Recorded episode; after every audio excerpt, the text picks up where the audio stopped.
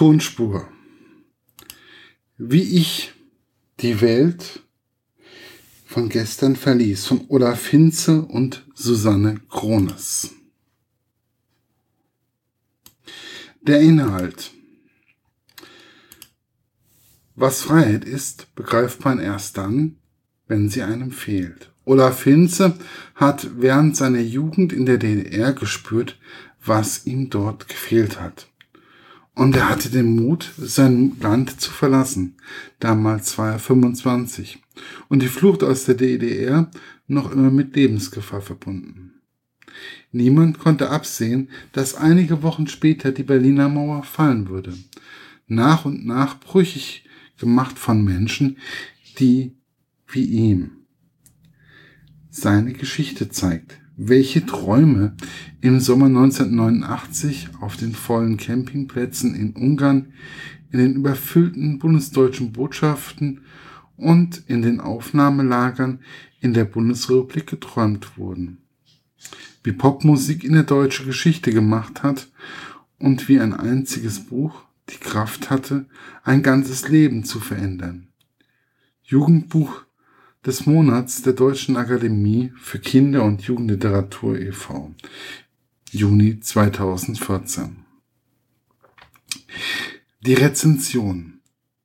In dem Buch Tonspur beschreibt die Autorin und Lektorin die Flucht von Olaf, Olaf Hinze aus der DDR.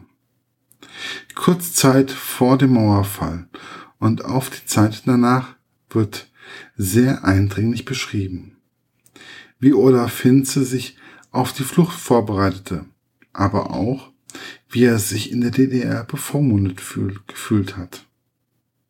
Es wird geschildert, wie er sein Studium nicht machen konnte, da man dachte, dass er nicht staatskonform sei, da er nicht in der SED Mitglied war.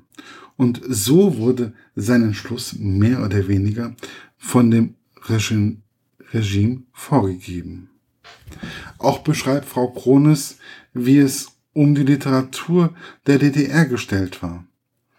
Es wird immer wieder darauf hingewiesen, dass man teilweise Bücher abgeschrieben hat, damit man etwas von seinem Autor des Herzens lesen konnte. So wurde zum Beispiel auf der Buchmesse in Leipzig sehr viel von Westliteratur abgeschrieben, da man sich nicht sicher sein konnte, ob das Buch später im Buchhandel vorhanden sein würde.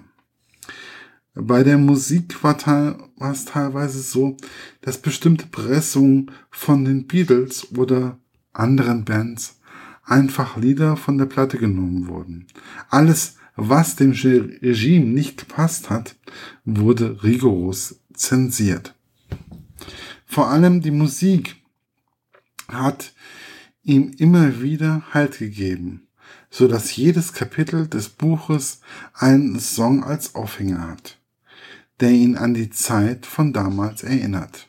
Alles im Allen ist es ein Buch, was gut zu lesen ist, mich aber immer wieder nachdenklich gemacht hat, da man einen Einblick in das Leben eines Bürgers des anderen Deutschlands erhält, der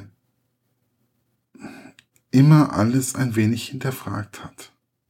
Für mich war es teilweise sehr beklemmend, in welchen Ängsten die Menschen auch kurz vor dem Mauerfall zu kämpfen hatten.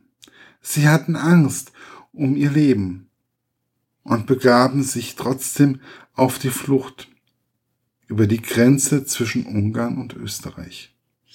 Ich weiß nicht, ob ich den Mut gehabt hätte, dies zu tun. Es ist einfach ein Buch der deutsch-deutschen Geschichte, die man nicht vergessen sollte.